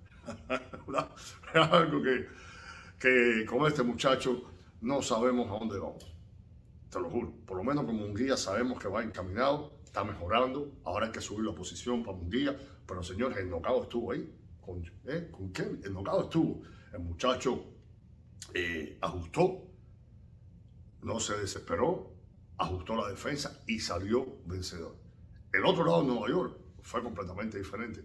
Contra un Juan Carlos Angulo y el gran profe Pedro Díaz, saludos profe, un abrazón. Eh, yo vi una pelea muy competitiva, vi una pelea donde posiblemente Berlanga no quería saber nada del colombiano, un colombiano experimentado que lleva, señores, dos pérdidas, pero dos pérdidas que fue una con, con, con surdo Ramírez y la otra fue con Benavides. y Berlanga es algo que estamos esperando, 14 de peleas, 13 peleas, 12, 13, 14. Y, y hermano, para muchos vieron ganar a, Angulo. Yo en el round número 6 quité la pelea y no la quise ver más. Me fui a ver el UFC ya que había ganado un día. Es aburrido ver este tipo. Es aburrido ver este peleador. No tiene absolutamente nada. ¿Con quién peleó las 12 peleas anteriores? Yo no quiero saber. Sin quitarle nada a Angulo, un peleador experimentado que tiene ya sus años ya un periodo más o menos lento, pero es una gran pelea. El problema es que Berlanga, con todos los bombos y platillos que le quieren poner, y como lo llevan, como lo están impulsando, está muy flojo. No puede, ojo, ahora mismo se lo estoy diciendo. Las dos peleas que vimos ayer, Jaime Munguía, 168 libras, porque debutó en 168 ayer. Con Berlanga le voy al mexicano. Vamos a ponerlo así de claro. No vamos a hablar de Berlanga contra Benavides o Morel, que es algo que se está cuajando ahora mismo. Esos dos están inalcanzables para Berlanga, porque los dos le han querido a Berlanga. Ahora mismo, Munguía contra Berlanga, yo pongo mi dinero en Jaime Munguía. Sí, señor. Y no corto, pasitos agigantados. Viene mejor el mexicano que el burrico americano, que en vez de dar pasos ascendentes, da pasos descendentes. Es algo que nosotros estamos tratando de descifrar cómo este muchacho llegó ahí. Explíquenme. Porque con el tamaño que tiene, con la envergadura que tiene, es para que apueste más, para que trate de ir. ¿Quién, ¿A quién le dio que no anteriormente? Algo que, que tenemos que ver el boxeo moderno este hoy. ¿eh? El tan dichoso boxeo moderno, nosotros acostumbrados, ustedes y yo, a las pruebas, los César Chávez, eh, a ver a Alexis Agüello, a ver a estos peleadores, a Mike Tyson, unos heavyweights que estaban en la época de los 80, 90, 2000, espectaculares. En la época de los 2000 no tanto los heavyweights, pero en la época de los 80, los 90. Y señores, ahora nos encontramos con esto. Peleadores que tienen 16 0 con 14 nocados, pero vimos esto ayer de Berlanga. No se puede seguir así. Yo pienso que hay que hacer un ajuste en el boxeo, no se pueden apresurar a los peleadores, no se le puede tirar un, camión de billetes a los peleadores pensando que van a ser alguien o que van a vender a alguien, aunque hace falta figuras. No hace falta figuras, las figuras de cualquier país que venga van a salir, señores. Eso es lo que, yo os dejo ahora. Pongan sus comentarios. ¿Qué les pareció? ¿Quién usted ve que va más haciendo las cosas mejor? ¿Berlanga o Jaime Munguía ahora que está en el bombo de las 168 libras? Que es una división que me gusta para él. Me gusta mucho esta división para Jaime Munguía. Acuérdate que tú puedes estar en una división y puedes hacer un ajuste y puedes subir y te vas a sentir un poquito mejor y más fuerte. Y yo vi a Munguía dando pasos con su defensa, que la supo eh, poner bien, como se está con el maestro, por supuesto, está aprendiendo mucho, pero por el otro lado vi uno que va hacia atrás y, y Munguía va hacia adelante. Berlanga atrás, Munguía adelante. Dejen sus comentarios, ¿qué les, pasó, qué les pareció estas peleas? ¿Cómo ustedes apuestan a las 168 libras? ¿Cómo las ven? Se les quiere mucho desde acá el gimnasio que voy a entrenar ahora, porque nunca se descansa. Acá en el gym de los campeones, R17 Sport Performance, aquí el Ruso Miranda. Stay strong, baby. ¡Boom! El gym de los campeones. Stay strong, stay strong, baby. El caballo ruso Miranda. Un abrazo ruso. Más adelante tenemos también el análisis de Ebro del ruso Miranda, esto, hablando del UFC, porque queríamos hablar también de, de UFC, queremos hablar de lo ocurrido. Ya viene Carlitos eh, Santa Cruz de MMA eh, Adictos, pero algunos mensajitos, Ebro, si te parece, dice Ivancito, totalmente de acuerdo con Jay Paul. Imagínate, ahora a Russo le dicen Jay Paul. Fernando dice, para mí Mují y Charlo será mejor pelea que Spence y Crawford por los estilos. No, no, no. Eh, ya mejor pelea es otra cosa. Ahora, pelea más grande boxísticamente Spence y Crawford. No hay otra. Ya mejor, no, mejor pelea pueden ser dos prospectos. Eso no tiene nada que ver necesariamente. Dice Julio José, Vikingo y Russo, los boxeadores de antes tenían más huevos, más pelota que los de ahorita. Eh, Julio José dice, Ebro, mi hermano, mi ex esposa y yo te admiramos. ¿Cómo es eso, Ebro? No importa, me alegra, mucho que a tu, ex esposa vaya bien. Jesús, dice, Ebro, sus buenos deseos para Perú. Claro, Perú va con, es con Nueva Zelanda, con Australia. Uno de los dos en el repechaje. Vamos, Perú. Para clasifique Perú al Mundial. Sería su segundo Mundial consecutiva, consecutivo. Dice Michael Morla, ese Mujía es un bulto, pelea con meseros y bartender. Bueno, bueno. Dice por aquí Edgar, el terror de los taxistas, ¿verdad? Eh, Alexis Angulo no es un taxista. No, no, no, no. Vamos a, vamos a decir. Y dice Eddie también, Jaime, el destructor. De... Jaime, destructor, se nos fue el vikingo. Eh, bueno, vamos a ir cerrando ya el tema este del boxeo porque muy pronto ya viene Carlitos Santa Cruz de MMA Adicto, señores. Fue una cartelera espectacular, de eso hemos hablado cantidad el fin de semana. ¿Dónde estabas, Eduardo? ¿Dónde estabas? Por alguna razón, este aparato de vez en cuando se va, y tengo que regresar yo, pero aquí estoy, aquí estoy. Eh, por cierto, eh, A13 dice quién, para ustedes, quién es la voz de MMA. Ya vamos a hablar, mira, A13 nos lo dice Australia. Mucha suerte a Perú hoy en el repechaje. Vamos, Perú, carajo, que ganen los peruanos y que vayan al mundial. La mejor afición del 18, yo estuve en el mundial de Rusia, fueron los peruanos, el de todo corazón que clasifiquen al mundial. Eh, Ebro, tenemos un poquitico de UFC, sigan dándole like al video. Ya viene por ahí Carlos. Ebro, qué cartelera. Qué cartelera. Primero el knockout para Joana. Eh, fue espectacular ese golpe. No fue ni codazo, fue con el antebrazo, ¿no? Que le da Weili a Joana, la noquea, deja los guantes en el octágono, anuncia su retiro, quiere ser mamá, quiere dedicarse a los negocios. La controversia de Valentina con Tayla Santos. Yo vi ganar a, a, a Tayla 3 eh, a 2. A ver, Carlitos, si ya se va a sumar por aquí. Vamos a ver qué nos dice Carlitos. Eh, vamos a decirle aquí que entra ya. Eh, aquí está Carlitos Santa Cruz y Ebro. La pelea que puede ser hasta ahora la pelea del año. La pelea de, de, Prochaska y, y Glover Teixeira, que parecía que la iba a ganar Glover, que estaba ganando el quinto asalto, que puso en malas condiciones a, a Prochaska, Ebro, eh, que parece que comete un error cuando lo tiene mal en tratar la guillotina, es intentarla, ahí va la lona y pierde el momento, pero qué peleón, ¿no? A ver, yo, yo, yo creo que, ¿por qué esta pelea es una pelea épica? Es una pelea épica porque tiene drama, tiene idas y venidas, tiene momentos en que ambos brillaron, tiene momentos en que ambos se equivocaron y sobre todo al final, o sea, la gente dice, no, Glover cometió un error. A ver, fíjate, Glover comienza el round y le está dando una tunda a Prochaska, una tunda. El quinto, el quinto, claro. El quinto round. Y fíjate, son dos formas de ver el striking. Glover es un boxeador. Glover se para ortodoxamente y es un boxeador. Eh. Cualquier me eh. eh, Giri es un striking distinto, un striking de más improvisación, de más cosas inesperadas, etcétera, etcétera, etcétera. Es cierto que Glover Teixeira se equivoca, pero ¿por qué se equivoca Glover Teixeira? porque él mismo lo reconoce. Ya llegó al límite de su fuerza. Llegó al límite de su fuerza. Él tiene prácticamente noqueado a Prochaska y de pronto cambia al grappling y va a buscar otro derribo más contra eh, Bueno, pero más que todo va a buscar la guillotina, ¿no, Ebro? En el quinto asalto, ¿no? Eh, va, va, a buscar cualquier elemento del grappling, cualquier elemento del grappling. Quedaban 28 segundos para eso.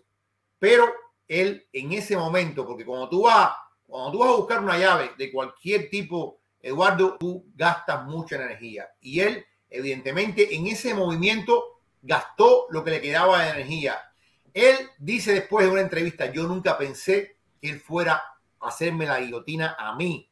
A mí no pensé, tomando en cuenta el estilo de, de Prochaska, él no imaginaba que Prochaska iba a deslizar las manos en el cuello e iba a hacer lo que hizo. Fue una sorpresa para el propio Robert Teixeira. Y con esta sorpresa le damos la bienvenida a Carlos.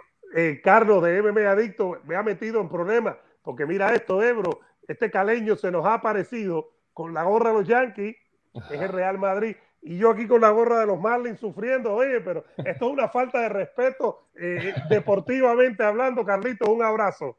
Eh, un abrazo, un abrazo. No, yo la verdad la gorra de los Yankees me la pongo por porque me gusta, no porque sea de los Yankees. La verdad no me gusta tanto el béisbol, pero yo ya te dije una vez que soy de, de los Hits, de los Marlins, de los Dolphins, porque pues estuve en Miami, entonces pues cogí cariño allá, ¿no? Pero de, de, así de que me la pongo por gusto nada más. Y, hablando de...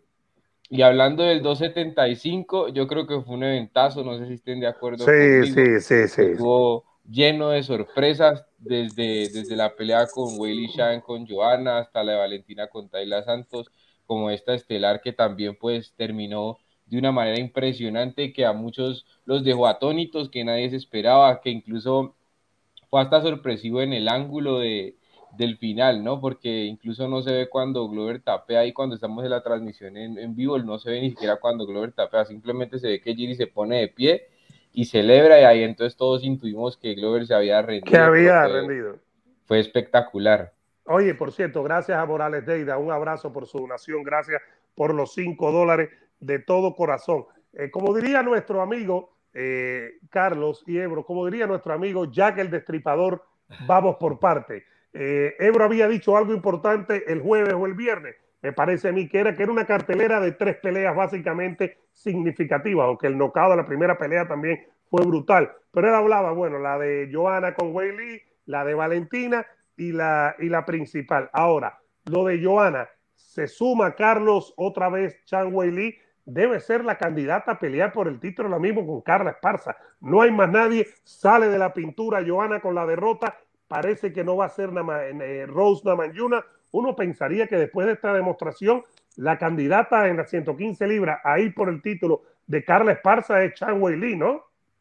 Sí, sí, sí. Para mí no hay, no hay duda. O sea, yo sinceramente creo que Wei pues ya hizo como esa pelea que, que, necesitaba para volver a ganarse esa oportunidad por el título. Está bien que Joana llevaba dos años y pico de inactividad, pero pues yo creo que igualmente Joana es una prueba muy difícil, a pesar pues de que, como dije, lleva mucha inactividad, de que sus últimas peleas habían sido derrotas, pues yo creo que igualmente el legado de Joana es gigante y una victoria frente a ella, sabiendo que la primera pelea entre las dos fue una guerra a cinco asaltos, que la haya finalizado así, demuestra mucho de Whaley, que digo, eh, digamos que el knockout de pronto fue no fulminante porque fue en el segundo, pero yo creo que Wiley sí demostró mucha mejoría, demostró que el campamento que hizo en Fire y con Henry se jugó allá en Arizona, pues le sirvió muchísimo, porque de verdad que se vio muchísimo más versátil que en otros combates, y pues Wiley yo creo que es candidata número uno para enfrentar a Carla Esparza, y para mí es favorita en esa pelea. Sí, sí. Mira, yo creo, yo creo Carlos, y, creo, Eduardo, que ahora es que vamos a ver lo mejor de Chan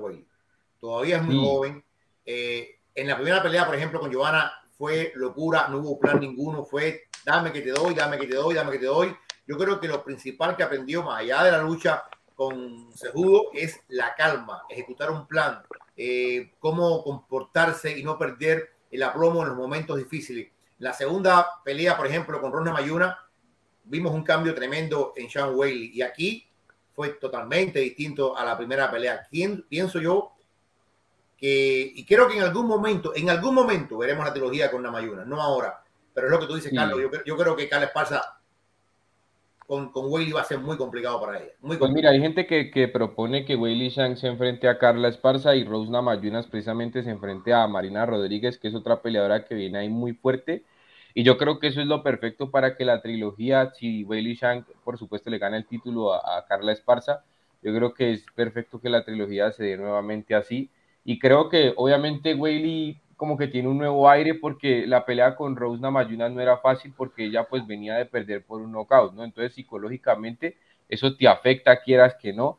Eh, en esa pelea estuvo muchísimo más recatada que en esta con Joana, entonces pues eso evidentemente pues como que le costó para llevarse la victoria contra Rose Namajunas, pero le da toda la confianza ahora para ir con todo contra Carla Esparza que si bien para mí Weili es favorita, tampoco pienso que Carla Esparza sea una mala peleadora, es una peleadora muy difícil, de esas que son muy técnicas y que te complican la pelea así. Entonces, para mí Weili es favorita, pero igualmente la, la prueba contra Carla Esparza no es para nada sencilla. Ahora, antes de pasar a la otra pelea, Weili demostró que es una peleadora espectacular, porque puede parecer que sí, que Joana, 35 años, se va a retirar, pero Joana vino a fajarse y, aguantó golpes en el primer asalto y después en el segundo, esa manera de, meter el golpe con un ángulo, una, virándose 360 grados. Esta Chan Weili es un monstruo de peleador ahora mismo, Carlos, es muy, pero que muy buena. Como dice Ebro, probablemente siga mejorando y veamos lo mejor de ella de ahora en adelante, ¿no? Claro, claro. Joana es una de las mejores strikers que tenía esta división. Digo tenía porque pues ya se retiró, como sabemos entonces, pues yo creo que Joana igualmente en ese primer asalto, los intercambios que tuvo, demostró que todavía tiene la técnica. Ella pues fue campeona de Muay Thai, ¿qué vamos a decir, no? De hecho, se enfrentó con Valentina en Muay Thai y bueno, también se enfrentaron en UFC después. Pero, o sea, realmente Joana sí tiene ese, ese gen de striker y se notó. Desafortunadamente, pues obviamente Weili es muchísimo mejor. Como decía Eduardo, para mí demostró mucha evolución, sobre todo que Weili tiene algo que es bien especial y es que tiene técnica y fuerza, ¿no? Que eso le ayuda muchísimo. Como peleadora, Weili es demasiado fuerte. Si bien cuando la técnica de pronto no le funciona, la fuerza le ayuda a empujar eso que, de pronto le hace falta y yo creo que eso la hace tan buena también. Que mejoró muchísimo porque, vuelvo y repito, fue muy versátil, ¿no? No solamente eh, dominó a Joana en striking, sino que también cuando tuvo que llevarla al suelo, la llevó al suelo a una Joana que era muy difícil llevarla al suelo anteriormente. Weili lo hizo, lo hizo ver muy sencillo, la verdad. Oye, por cierto, Ebro, ahí te están mandando un mensaje. La gente es mala, Carlos, la gente es mala, la gente es mala. Ebro, bueno, eh, no sé a quién se refiere. No, no, no, Oye, mi Carlos, eh, la pelea de la polémica, la pelea de la polémica, y, y es increíble.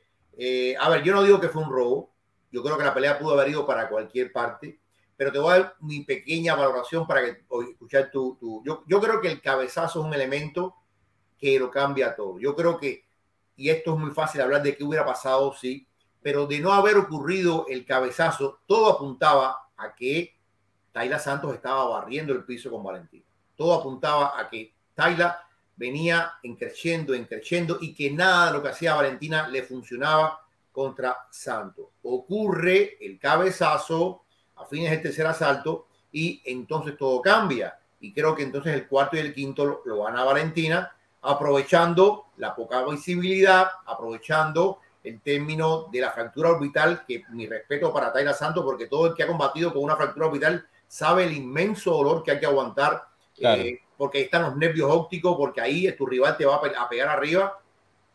Yo no vi un robo la pelea, pero yo sí soy alguien que dice, si alguna pelea necesita una revancha inmediata, es esta. Porque creo que el cabezazo le escamotea a Taila Santo lo que pudo haber sido una victoria. ¿Cómo tú valoras esta pelea, Carlos? Pues fíjate, precisamente ahora en la tarde voy a subir un video sobre eso porque revisité la pelea para hacer un análisis y todo. Yo siento que sí la pelea es muy polémica porque mucha gente vio ganadora a Taila a mí lo que me parece es que los primeros dos rounds, eh, Tayla Santos se los lleva con claridad para mí, porque dominó muchísimo. Hay mucha gente que piensa, no, es que Valentina conectó mejores golpes, ya, pero en las reglas unificadas de las artes marciales mixtas, valoras lo que más tiempo se hace, ¿no? Si Valentina conectó los primeros segundos del round, tres golpes impresionantes, pero de los cinco minutos del round, cuatro minutos dominó Tayla Santos, pues obviamente se le va a dar el round a Tayla Santos. Y los intentos de sumisión también. Claro, los intentos de sumisión, sí, es que mucha gente alega que de pronto Tayla no castigaba tanto, pero es que Valentina tampoco es manca, ¿no? Valentina también se defendía, la agarraba, no la dejaba hacer las transiciones por completo, entonces pues obviamente también se le veía dificultad. A mí me parece que Valentina cometió errores en, ir al suelo con Tayla Santos, que yo sé que Valentina seguramente por su nivel y por su, por su legado, ella siempre quiere medirse ante las mejores en los mejores terrenos, pero yo siento que en el suelo Tayla Santos dominó completamente. Para mí en el tercero es donde digamos que la cosa se dispersa. Yo siento que ahí ese round como que es mitad para Tayla, mitad para Valentina y ahí yo creo que es la que la cosa se pone difícil. Ahora, un juez que dio 49-46 que eso es una completa locura. Para Valentina. o sea, le dio, le dio literalmente todos los rounds a Valentina, excepto el tercero, ¿no? que, que, tú dices, hermano, a ver, campeón, eh, ¿qué estabas viendo? Pero el caso es que yo creo que es una pelea que no es, no es robo porque como dice mi buen amigo Ángel del Pugilato, en peleas cerradas no hay robos, porque pues eh, digo, las reglas eh, unificadas de las artes marciales mixtas es bien que son específicas en ciertos puntos, pero también dejan como mucho a la perspectiva de cada juez para que se califique el combate. Si un juez creyó que Valentina Chepchenko por los golpes que conectó fue mucho más contundente, pues obviamente le va a dar la, pelea a Valentina Chepchenko. Si un juez cree que Tayla Santos eh, hizo mejor el desempeño en el grappling y que dominó de los 25 eh, minutos dominó 20, pues obviamente le va a dar la, pelea a Tayla Santos. Igualmente tenemos que tener en cuenta que no fue una decisión unánime, ¿no? Fue una decisión dividida y pues está bien que haya sido una decisión dividida. Como dice Ebro, obligatoriamente Valentina tiene que ir a la revancha con Tayla Santos, eso yo creo que no hay discusión. Si tú quieres eh, reivindicar tu legado y quieres reivindicarle a la gente que eres la mejor peleadora en la historia de la división y una de las mejores en la historia de este deporte, debes obligatoriamente darle la victoria a Tayla Santos y ojalá esta vez ganes por una decisión unánime o por lo menos por finalización, ¿no? Y mira, perdón, antes de pasar, Rito, lo quería poner para que estuviéramos con base, perdón, y gracias a Carlos eh, Santa Cruz de MMA Adicto, sigan dándole like al video, por favor, y suscríbanse. Eh, aquí estamos viendo las tarjetas. En la primera tarjeta le da tres asaltos a Valentín, incluyendo el segundo, que probablemente fue muy de Tayla Santos. El primer juez, Howard Hughes. El segundo, David Letavy, le da, que es el que le da el triunfo a Santos. Creo que está por donde uno pensaría que puede ir la pelea. Los tres primeros para Tayla, los dos últimos para Valentina. Y el tercer juez, que es Clemens Werner, el tercero, se, a ver, el primero y el segundo se lo da Valentina Shevchenko. Este es el juez que acaba de mencionar, Carlos, ¿no? Este que le da nada más el tercero, precisamente.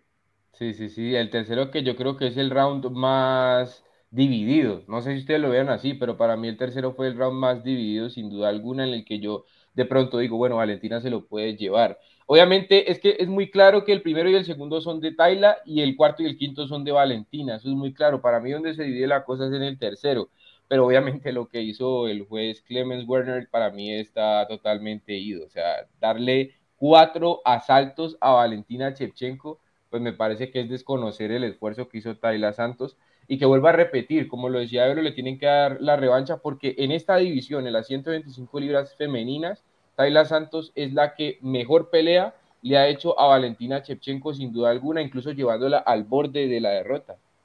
Así mismo es. Óyeme, eh, Carlos y señores, estamos con Carlos de MMA Adictos, tremendo canal. Sigan a Carlos porque realmente lo que hace es un trabajo espectacular. Gracias, Carlos, por estar con nosotros.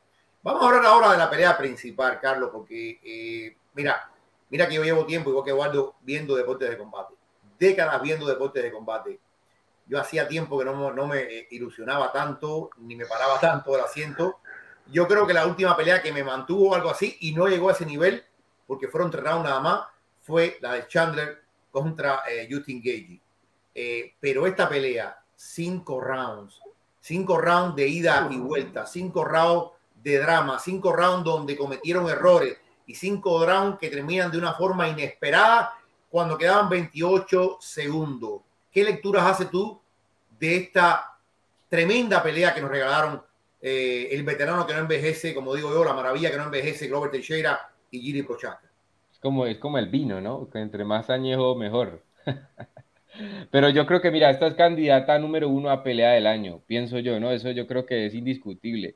Candidata número uno a pelea del año. Para mí, Glover eh, hizo un gran trabajo en, todos los aspectos. Glover dominó a Giri Prochaska de pie cuando lo tuvo que dominar. Obviamente, Giri Prochaska para mí fue superior en la mayor cantidad del tiempo, fue superior a, a Glover Teixeira de pie, conectaba más contundente, pero ya como en el cuarto y en el quinto se le empezó a acabar la gasolina a Giri Prochaska y ahí fue que Glover incluso de pie lo superaba. En el suelo, hermano, yo, mira, yo estaba muy claro de que Giri Prochaska iba a ir al suelo obligatoriamente con Glover Teixeira porque es que es un maestro en eso, lo demostró lastimosamente y afortunadamente para Giri Prochaska no lo pudo finalizar, no lo pudo someter, y la verdad es que Glover hizo un trabajo impresionante, pero Giri también aguantó muy bien. Yo de verdad tengo que aplaudirle muchísimo a Giri, yo lo dije en mi análisis, yo le aplaudo muchísimo a Giri haber sobrevivido cinco asaltos con ese señor en el suelo. Hermano, eso es impresionante. cortado. se comió el ground and pound, le aguantó las sumisiones. Fíjate, aquí hubo algo bien curioso, que fue que en la transmisión de acá, pues de Latinoamérica, se corta justo en la transmisión cuando estaban en me el contó, me contó Bastón, me contó Bastón que se, se fueron del así. parque, se fueron del parque. Sí, sí, muchachos. Se cayó el satélite, el satélite le metieron, le, le, hicieron un home run y le pegaron un bolazo al satélite, ¿sabes? Carlos, Entonces, Carlos, ¿y qué hicieron? Eh, ¿Links ilegales a esa hora o qué? ¿A esa hora qué hicieron? ¿A esperar? no, pues esperar. Ellos colocaban como la imagen ahí y, y, y yo agarrándome la cabeza diciéndome por favor que vuelva la imagen y no se haya acabado el combate y no digo, yo obviamente después vi cómo fue que Giri Prochaska se zafa de, esa, de ese arm triangle, que me parece también una barbaridad de cómo se zafó ahí, porque estaba... Y como le dice a como le dice a estoy bien. Sí, sí, sí, y fuera de eso, estaba completamente encajado ese arm triangle, estaba completamente apretando y pues con la ayuda de la jaula pues empuja y logra zafarse de ahí.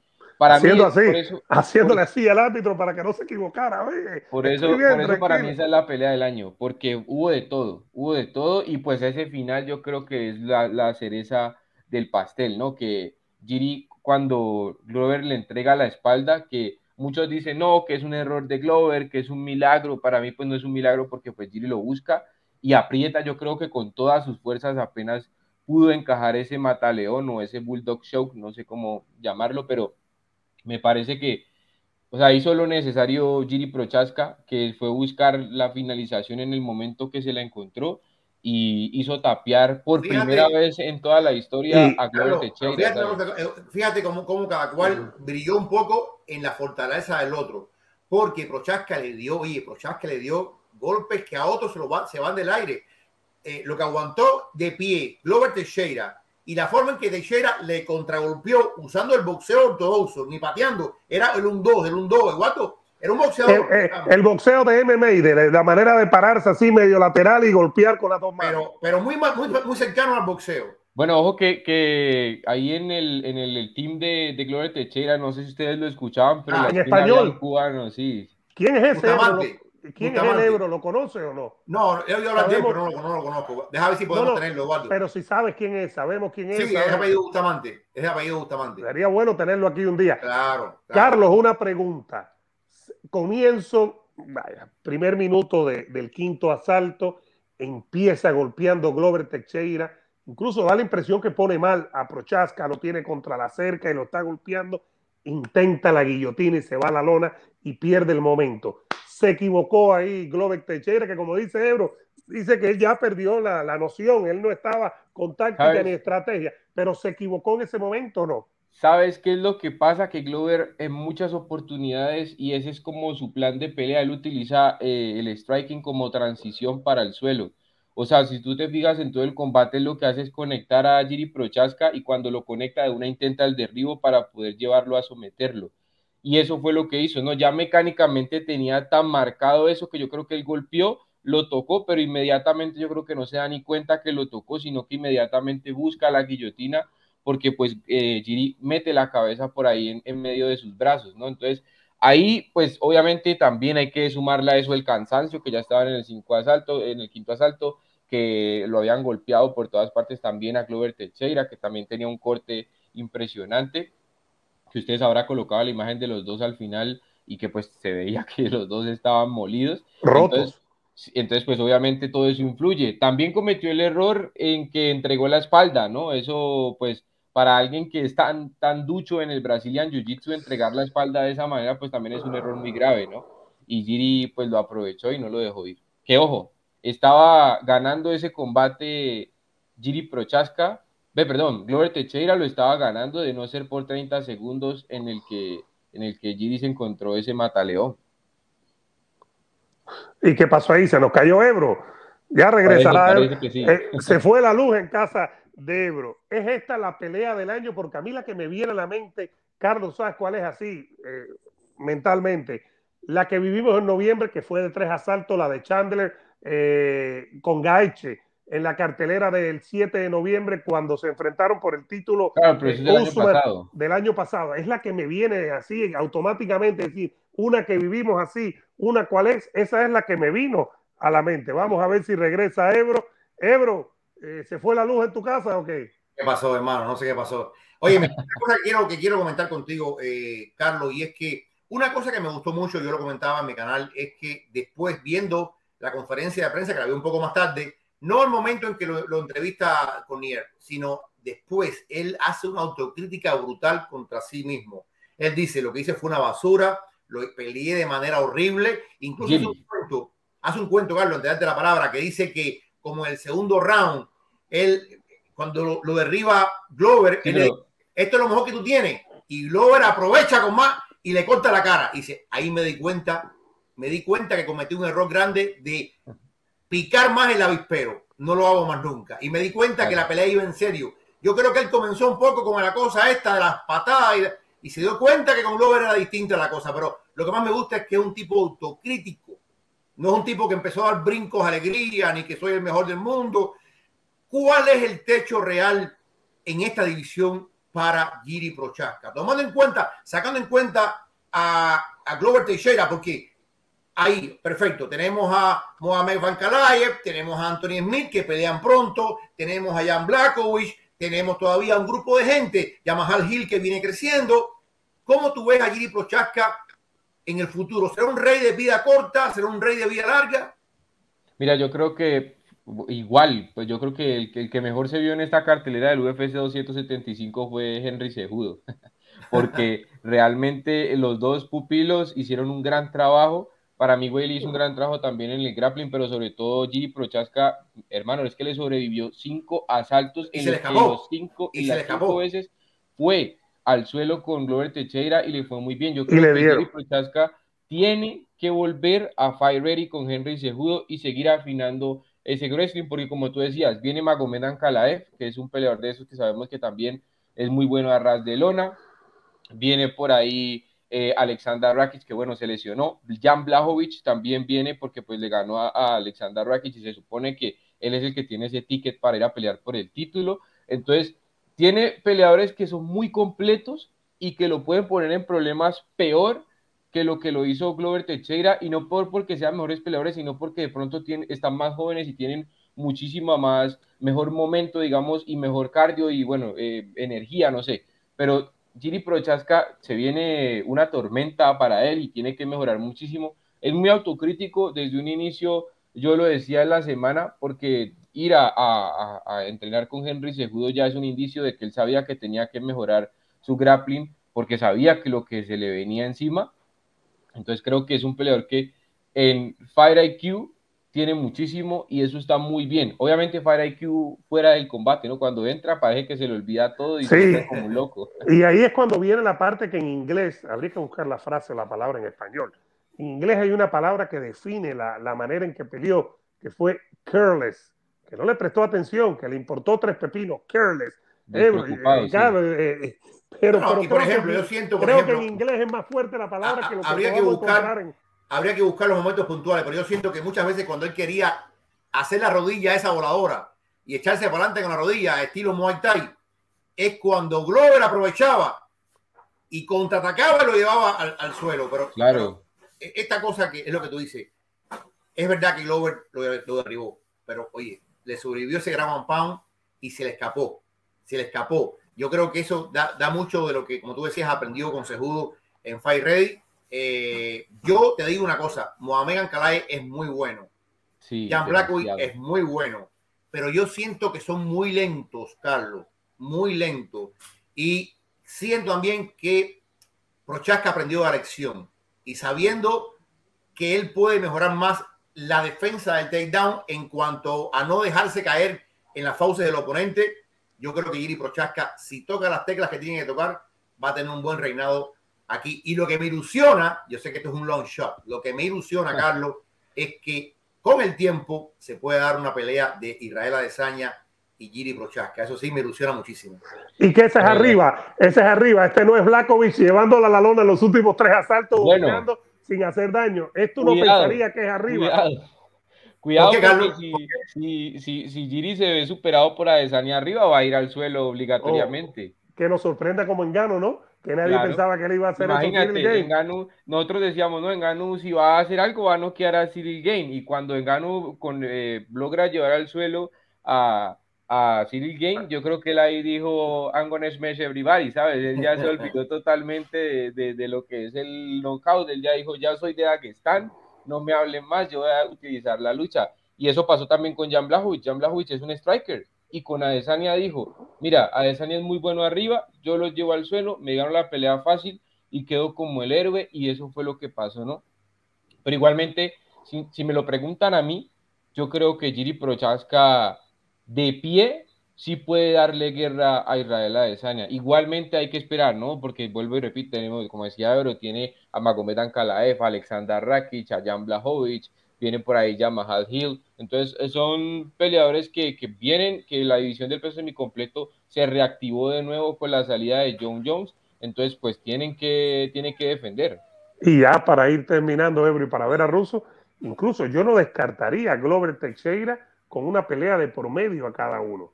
Sí, sí, Eso pero puede pasar también, ¿no, Ebro, Escucha, no? escucha, a ver, esta es mi opinión, quiero escuchar la tuya, Carlos. Eh, yo creo que el tiempo no corre a favor de Glover Teixeira. Más allá de que es la maravilla que no envejece, yo siento que si quieren hacer la revancha, tienen que hacerla ahora. Porque, Eduardo, si, si, si esperan a una pelea a cada uno, eso le va a tomar un año. Conociendo cómo trabaja Aproximadamente, sí. le va a tomar un año y ya con 43 ya el tiempo corre distinto para alguien de tiene 30 años que para alguien que pasa a los 40. Y la, la maravilla que no envejece que vimos ahora quizás no esté allí. Si se quedó sin cardio en el quinto round, a lo mejor se queda en el cuarto o en el tercero. Entonces yo creo que si la quieren hacer, la segunda mitad del año es magnífica para ambos. Sí, pero yo no, no sé qué tan conveniente sea que se haga una revancha inmediata. No, porque digo, vuelvo, te vuelvo a repetir, es que, por ejemplo, a Jan Blachowicz lo pusieron con Alexander Rakic con la promesa de que el que ganara iba a ir por el Pero, título pero, pero. Carlos, la pelea fue horrible y uno puede decir que hasta el momento de la lesión, Rakic iba ganando la pelea. Iba, ujú. Y no sé, yo para mí era al revés. Para mí Blachowicz iba ganando. Bueno. Bueno, iba 1-1, ¿no? Porque fueron dos 1-1. rounds. O sea, Claro. 1-1. Sí, sí, 1-1. Lo que pasa es que Rakic tuvo que utilizar el grappling precisamente porque eh, Blachowicz lo estaba superando arriba, ¿no? Pero bueno, el caso es que yo creo que, mira, digo, no me voy a enojar si ponen la revancha porque pues Glover ya tiene una edad. Yo digo que, Como- que por tiempo, es, es por tiempo. Claro. Sí, no, no, no. año y más. Como, el, como Glover le dijo al mismo Jan Blachowicz, por favor, dame la oportunidad por el título, yo ya estoy viejo, ya me merezco esa oportunidad. Igualmente, de pronto sí merece la revancha inmediata con, con Giri Prochaska. Igualmente, vuelvo a repetirlo, si no se la dan, pues también lo entendería, pero pues, porque igual, a ver, Glover, no sé, esta semana estaba muy motivado y dijo que todavía le quedaba un buen tiempo más, que no se quería retirar, ¿no? Pero el tiempo le puede pasar factura. Igualmente, si le dan a Rakic, si le dan a Ankalaev, si le dan a alguno de esos, no creo que esté mal. Pueden pelear a- al principio del, del Y- siguiente año. Y, y con esa edad, después de una pelea como esta, con tanto castigo, tú no sabes cómo va a reaccionar ese cuerpo Claro. y esa mente Claro, para una pelea de, de MMA, ¿no? claro, claro. Igualmente Glover ya, ya pelea muchísimo más inteligente que antes, ¿no? Yo pienso que esta pelea contra Giri se vio obligado a pelear de esta manera porque Giri lo obligaba, ¿no? Pero Glover es un peleador que ya simplemente va a su juego, los lleva a su terreno y los somete. De hecho, así pasó con, con Blachowicz, que él no se puso a intercambiar con Blachowicz, sino que le dijo, no, yo te llevo al suelo y te someto, y eso fue lo que hizo. Entonces puede que, que sí le favorezca si, si, si sigue compitiendo así, pero pues obviamente al frente va a tener rivales muy buenos que aparte están en su mejor momento y que aparte tienen la juventud de su lado, ¿no? Oye, Carlos, mano, ya. Para decir, ¿qué, tienes, ¿Qué tienes en el canal? ¿Qué tienes en el canal que nos diga, no? ¿Cómo, cómo? ¿Qué, ¿Qué tienes en el canal? Que nos digas qué tienes en MMA Adictos. Ah, bueno, pues en MMA Adictos estamos todo el tiempo subiendo videos, estamos súper activos. Eh, la semana pasada estuvimos comentando un evento de artes marciales mixtas acá en, en, pues en Colombia, pero en Bogotá. Qué bueno. Entonces, pues ahí estamos cada vez progresando más y pues gente, todas las semanas, a todas las horas, pueden ver un video de Meme Adictos. Todas las semanas subimos hacia tres videos por semana, así que pues ahí se pueden suscribir. Óyeme, y, y embúyate, vete con nosotros para la UFC que viene ahora de julio. International Fight Week. Mira, yo te voy a decir una cosa. Sí, pues digo, ya se los he dicho muchas veces, pero, pero es en serio, es en serio. Yo, yo este, este año voy a ir allá a Miami obligatoriamente y allá nos vamos a conocer. Claro, y, claro, y es real café. Obviamente, a ver, yo, yo bus, he buscado la, la, acreditación para UFC, pero está complicado, entonces hay que ir como que metiéndose por los eventos pequeños y luego ya supongo que ahí le irán dando a uno la acreditación. Ahí está. Oye, eso va, eso va y, y, que digas también, porque tú lo pusiste en redes sociales, el título universitario, ¿no? Hay que decirlo también aquel sábado que te graduaste, porque esto es un influencer cerebro que va a la universidad. Esto no es un influencer que... ¿Qué tú quieres decir? ¿Qué tú quieres decir? Que hay otros que, hay otro que son burros. No digas eso. Muchísimo. No. Pero explica eso también, Carlitos, antes de ver a Russo.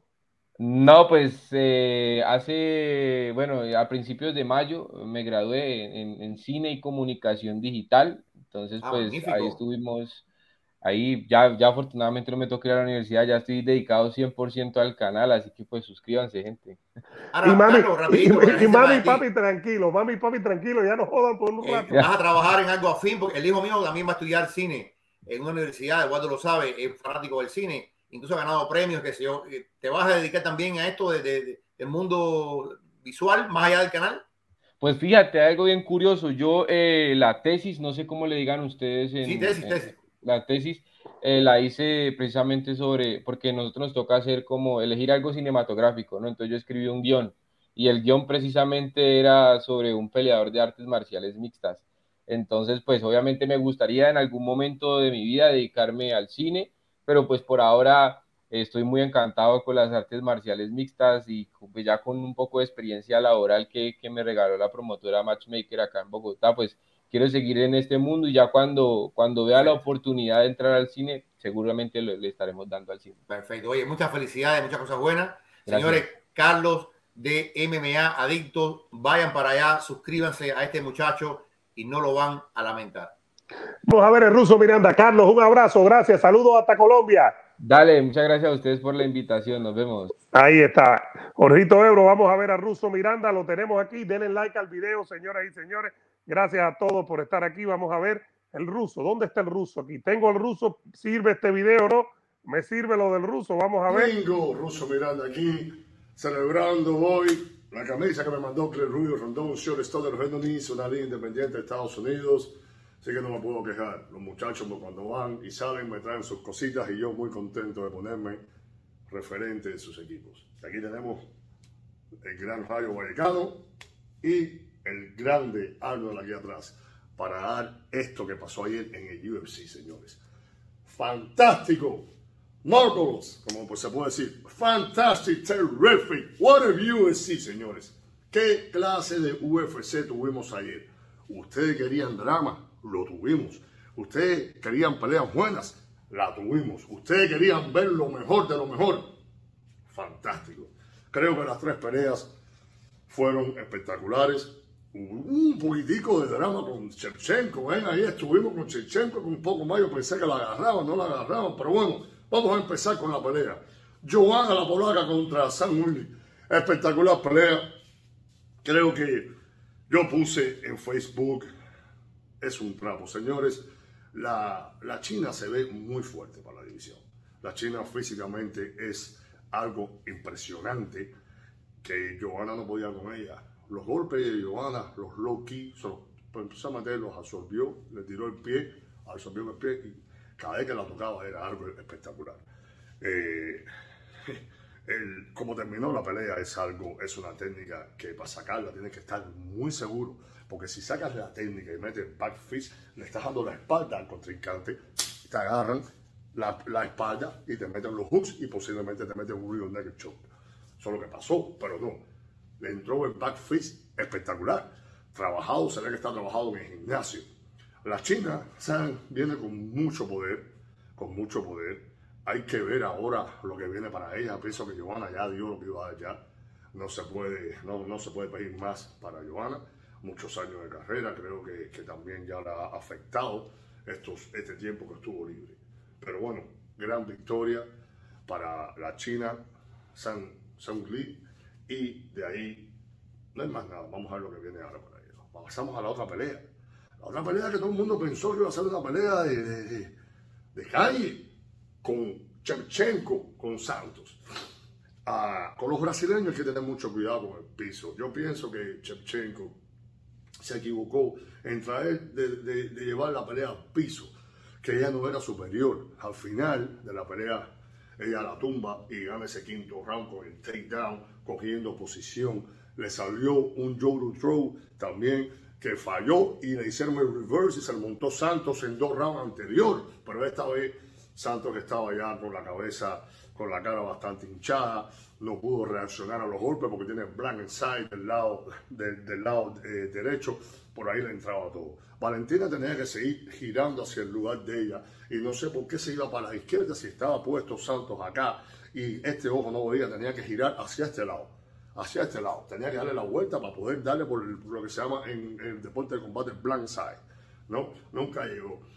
Vi a una Valentina Shevchenko ayer, no sé qué piensan ustedes, pero como que se encasquilló, ¿no? Se encasquilló en esto de la pelea, no tenía un plan de pelea correcto, la hermana estaba en la esquina, cosa que a mí no me gusta tener familiares en la esquina tampoco, pero bueno, la hermana estaba ahí y no sé, eh, eh, la pelea era, era arriba, tirarle el jab, venir con los low kick, los spin y todo el arsenal que tiene ella en lo que es el striking.